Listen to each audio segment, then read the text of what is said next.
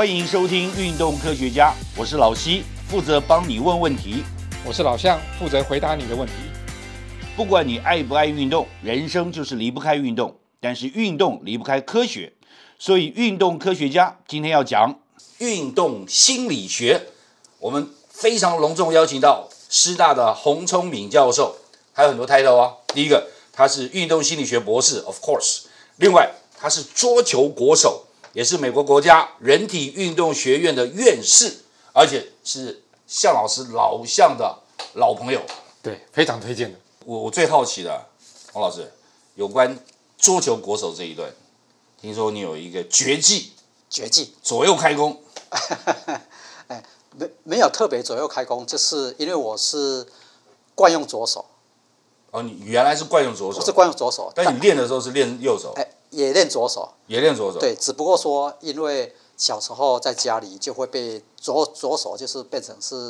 人家觉得他是一个就是不好的手，所以就就会在吃饭跟写字，啊对，就把它矫正成这种用右手，所以我的右手是相对灵活。啊，在一个惯用左手训练，但是右手相对灵活的情况之下呢，我们以前在打球的时候，就偶尔会大家都说，哎，我们打腻了嘛，就大家都用另外一个非惯用手啊去去，大家就互相打。嗯。那因为这样一打呢，我就我的迁移就很快，因为我右手本来就比较灵活一点，所以呢，我大概在当时的国手里面呢，应该没有任何一个人国手打用非惯用手可以打得赢我的。但是比赛的时候，哦哦，比赛不会了，比赛可以比赛的时候可以左手突然换吗可以换吗？哎规则上不规则规则上没有没有没有禁止没有禁止，只不过一般而言不会这样做，好、不会这样做，因为因为乒乓球的速度非常快，快来不及跟网球不一样，网球确实有很多人换，因为网球的距离非常远，所以球过来的时候，如果你跑得到在一个在在一个一个一个这个位置上面，你可能会换手打，但乒乓球速度实在是真的太快了，你说你要再去换手打，除非你是刻意。好，刻意就说好，这个球我预期这个球会往哪个地方去，然后我就换另外一只手来打，除非刻意，不然的话，一般乒乓球不会不会这样做，因为因为距离太短，速度太快。对，速度太快，来不及换了。对对，所以所以大概这个向老师都说我是左右开弓，是因为我之前在在念大学的时候啊，学校里面有有一些有一些校队，彝族校队对，那他们就想要跟我比赛啊，我看他们程度，我就跟他说，左手让他，哎，我我是我是我是左撇子，所以说我那我用右手跟你们打好。右手让你对，结果我们的校队呢有超过一半的人，我右手打不过，对啊啊，所以他们他们才会传出说我是左右开弓。可是以前我记得有个桌球国手啊，陈静，他洪老师从小就是的学生。对黄老黄黄老师很熟嘛，哎，他我是他指导教授，啊，所以他就是硬练左手。对他他是右撇子，然后然后然后为了要要得到一些优势，因为在相当多的持拍运动哈，在持拍运动或者其他这个运动项目里面，左手有他的一点优势，好，因为大部分的的的对的对手都是右手，都是右手。当你是左手的时候，你的练习对象都是右手，所以你对右手非常的熟练。啊。但是这些右手人碰到你，对他来讲是比较不那么熟悉的，所以就会可以产生一些优势。所以所以哎从你的专业来讲，专业领域来讲，运动心理学来讲，这个是到底是一种奇招呢，还是跟运动心理相关呢？还是单纯的就是我就要避开右手，就硬练左手，这是只是说一念之间的想法而已。啊，就是刚刚提到，就是就是说你想要得到一些一些一些小优势，好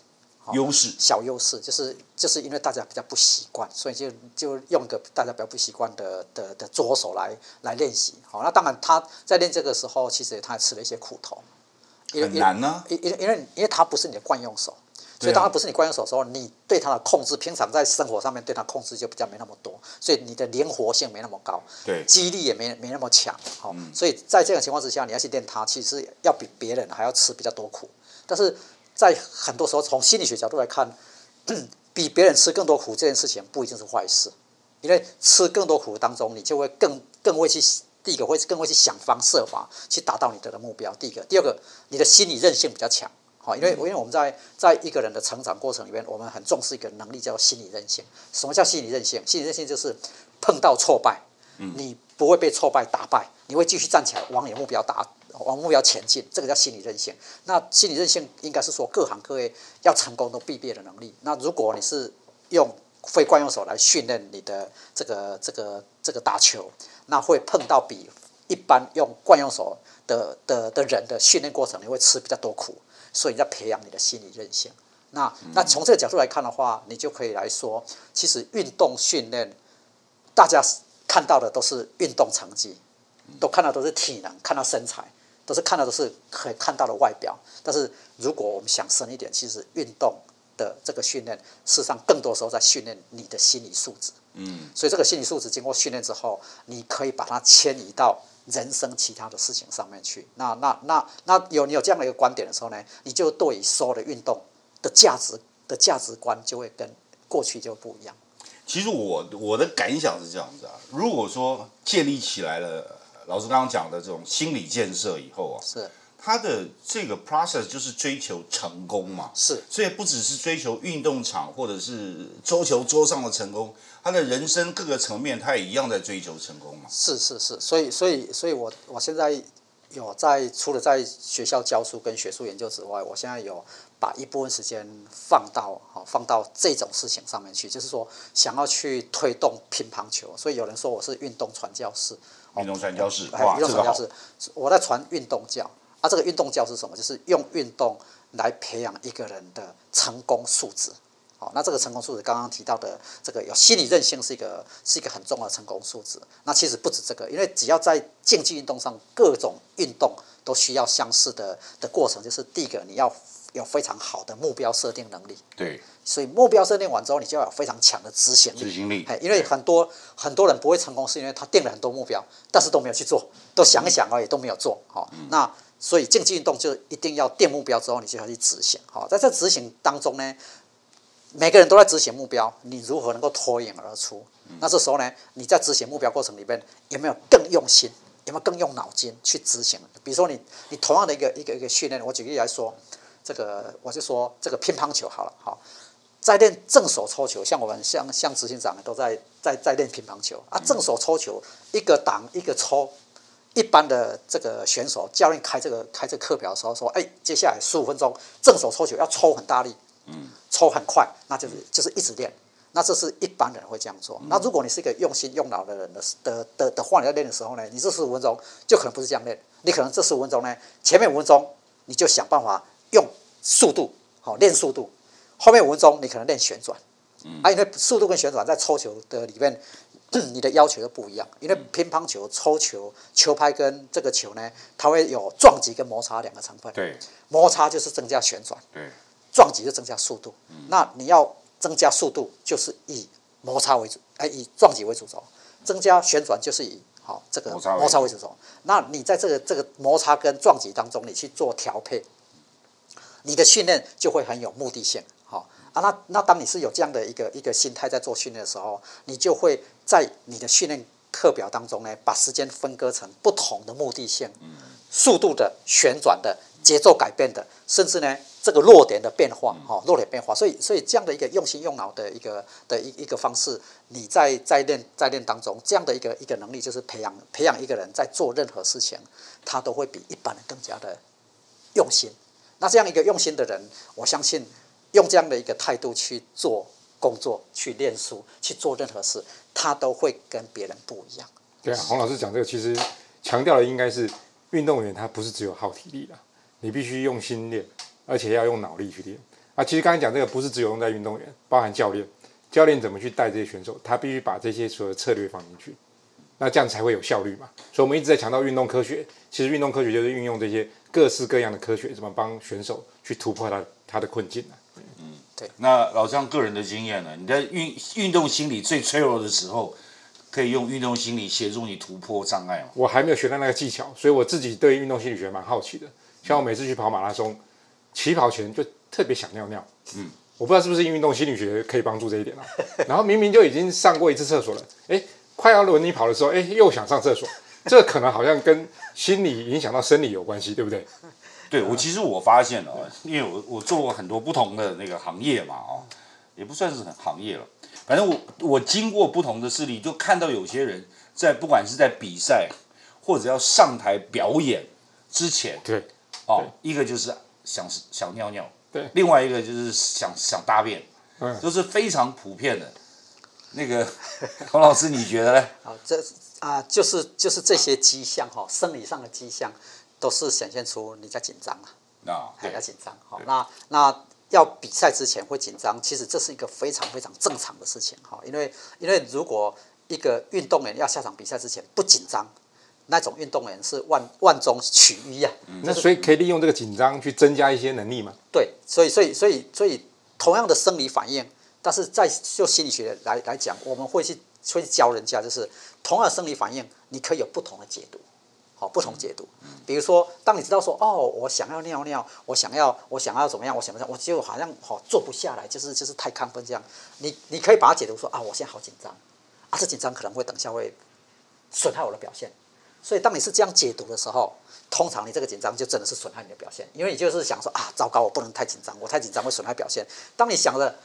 我太紧张会损害表现，所以我不要太紧张。当你这样想的时候，你就会越来越紧张。对，因为这个叫做什么？越这个越来越想这个这个这个叫白，这个叫白熊效应，好、这白熊效应。所以大家都听过白熊效应，就是你不要去想白熊，但脑中一直浮现白熊。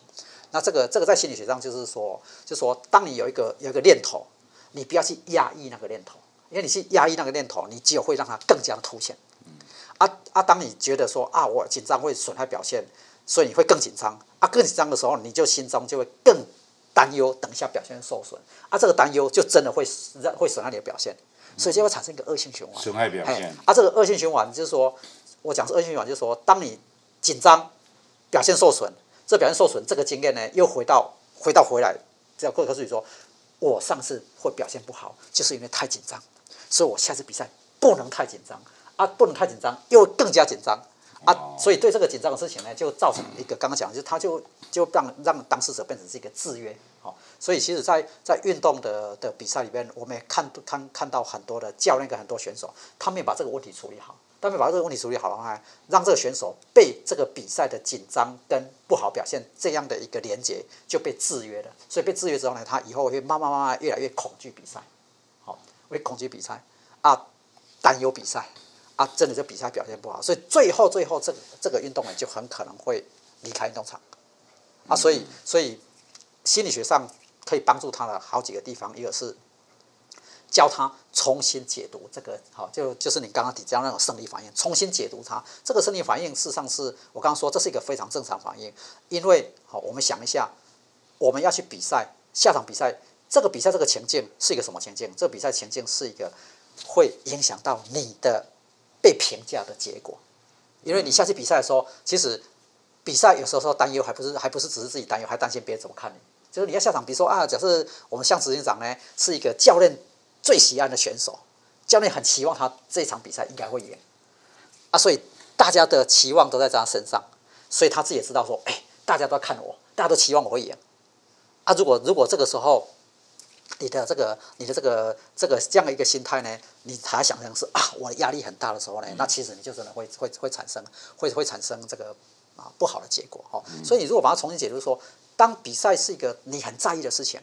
你很在意的事情，又而且是要做身体的大量的活动，你心跳会加速，血压会升高。刚刚讲了这个这个膀胱会有反应，然后会想去上厕所，这个这个是这是动物面对压力正常反应。啊，我们如果说回到动物界的话，动物在大自然里面碰到紧张的事情，就碰到猎物啊。嗯，啊，碰到猎物它不紧张，这只动物早就没有了，所以就不会有后代。所以我们想一想，我们是谁的后代？我们是那个碰到猎物会紧张的祖先的后代。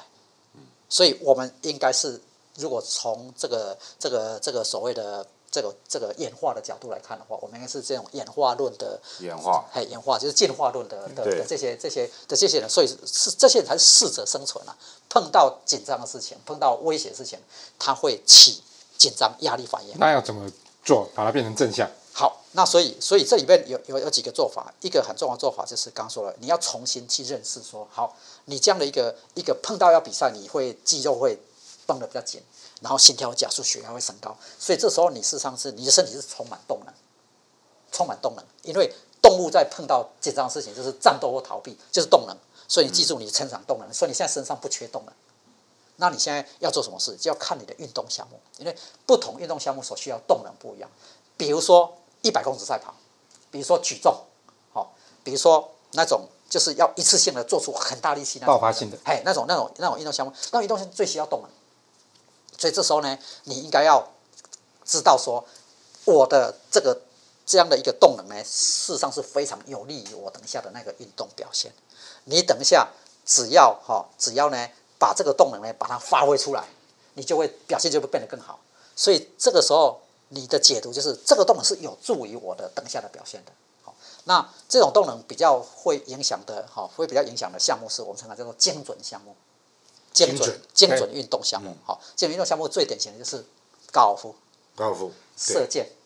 射击，好，稳定性的。持拍运动的发球，发球，比如说网球发球、乒乓球发球、羽毛球发球，嗯，好，还撞球。撞球，好，这个保龄球，好，这些这些这些都是属于什么？这些都是属于这个运动呢，它讲求非常高的力量控制，啊，那个力量呢，就是必须要非常精准的力量，太大力就是不行，好，所以力量控制要控制得很好，角度要抓得刚刚好，所以就是必须要做非常非常好的控制，这种呢，这种过度紧张对他的对他的就是会会比较容易产生比较不利的影响。但是呢，你要在态度上面要去要去让自己知道说，我现在很很有动能，好，我现在很有动能。那这个动能呢，我现在需要把这个动能呢稍微降一下，所以要调降一下这个动能。那调降你的动能在心理学上最最好调降的动能就是刚刚讲这些这些这些精准的运动呢，它都有一个共同特征。这个共同特征就是它都是相对的。你要在做这个做这个技术之前呢，都会有一小段几秒钟时间让你去控制自己。比如说你要射箭，射箭你也是站在那个那个那个射箭的位置上面，把箭拔出来，好、你可以在这个地方稍微自己给自己做一点点，哈、做一点点调整一下你的呼吸啦，然后用你的脑筋去想象一下，让自己能够稍微放松一下，然后再去进行做这个拉弓瞄准动作。所以这样的一个过程，我们在心理学上这个很重要的技巧，我称它叫做 PPR，好、PPR 叫做 Pre Performance Routine，就是叫做例行动作。所以的仪式动作这种，哎，对对，它就是一种仪式动作哈。这种皮这种这种仪式动作在运动表现上面非常非常重要。如果说如果说你要让自己有比较好的比较好的心理素质来面对这种各种的压力情境的话，仪式动作非常有用。因为仪式动作本来就在在在在宗教里面就是一种让人的心进到那个境界里面去，所以你运动也要想办法让自己的心态进到一个什么？进到一个我们称它就是进到一个你好像是被一个被一个那个那个那个那个蚕羽蚕的那个包起来的，对哦蚕蛹包住这样哈，那个那个蚕茧了哈，蚕茧那个茧包住一样，你是被包在那里面，所以不管把你放到什么样的比赛前进，不管是奥运、亚运什么什么什么比赛，或者说这个比赛前进是现在是这一杆决定胜负，或是说是怎么样怎么样的一个情况，你就在那个那个那个蚕茧里面被包住，那个被包住是你用仪式行为。来把自己保护住，你就完全不不靠不怕外面环境的任何变动，所以所以这是一个，这其实其实这套这套技巧是我现在啊、用在非常非常多的这个运动员身上，然后都发现它是一个非常非常可以操作、有效，只要你只要你去不断的去演练它，你就可以拿来应付刚刚讲那种压力前进的做法。嗯这样仪式我是觉得蛮有趣的哦，就是其实我们看到很多的，就职业选手比较比较看得到了，他有很多怪癖啊。我们我们从外界看他是一个怪癖，或者是一些迷信，也可以说还有他的某种仪式动作仪式，对对不对？对你像那个那个什么纳道，哎，他在比赛的时候，他就要把两瓶水啊，哇，摆的非常精准的位置，然后拍球一定要拍十五下，不能拍十三下、十四下、十六下，就一定要十五下。对这也算是一种仪式嘛。是是，所以哪哪，因为我都在看，我之前都在看网球，哪天有就是最后一定会拉下内裤了哈。对对对 对的，他整个动作拉拉拉拉，全部拉来拉去。这这这里边这个这个仪式里面有也他有很多个，第一个它是它是仪式，第二个它有很多作用。第一个就是说，其实我们人体我们人体是人体是一种一种属于一种震荡状态，好、就是我们站着也事实上也会会晃动，所以我们是有是有一个节奏的哈、这个仪式就让你进入那个节奏，好、所以是第第一个作用。所以所以这个好的仪式行为，基本上它的行为的内容都会都会一致性很高。就他从头到尾，你刚刚讲了，拍球要拍几下，要先做什么动作，再做什么动作，再做什么动作，再做什么动作，这个这个动作的顺序都会一模一样，就做完之后他就进入那个状况了。就进入那个节奏，好吧？这是这样的节奏啊。那个节奏是包括什么？包括一个是生理上的节奏，这时候他的心跳、他的血压，好、他的肌肉的的的的这个张力都会处在那个状态。第第第二个是他的情绪会处在那个状态，他情绪通过这样的一个过程呢，他情绪会稳定下来，因为因为像这种持拍运动，像打网球也是一分一分打，你这一分打的再怎么漂亮，还是就就是一分而已。你要准备下一分。好，射箭这箭射十分，下还是要进到下一箭。高尔夫这杆打不错，还要等到下一杆。所以他们的这些运动都是属于累积性的。那累积性的最好最好的一个状态就是每一分都是 reset，就是重新归零。所以我是从每一个都是从头开始，而是从开始就是刚刚讲用仪式行为让你进，让你进到一个身体上面、情绪上面，还有专注力上面，都是进到那个那个那个同样的的开始。一种。忘我的境界，对，那个那个我们叫做 in the zone，好，in the zone，in the zone，in the zone，对，那个 in the zone，那个那个那个那个这个叫做最适功能区，哦，最适，所以最佳的状态，那这个状态，你每一分都在这个状态之下，不敢保证一定成功，但是就几率，因为现在在讲科学，我讲几率，最后都讲几率，都讲几率，这样的成功的几率会远高，也不是这个状态。所以，所以，所以，这个是我们现在拿来用在帮助运动员的其中一个有效的方法，就是用 PPR，就是仪式行为、例行动作。嗯，对。其实我我是觉得，我们刚才谈的这些哦，我们看到的一些现象，怎么样透过洪老师哦，借助这个运动心理学去理解这些现象后面的心理因素嘛？那他也可以找到一些透过心理学找到一些解决方案，对？希望今天运动科学家能帮到你。若有不明之处或错过的要点，请再听一次。也欢迎上运动科学网查询或者提出你的疑问和意见。在这里，老西跟老向祝你运动快乐，科学聪明，天下太平。拜拜。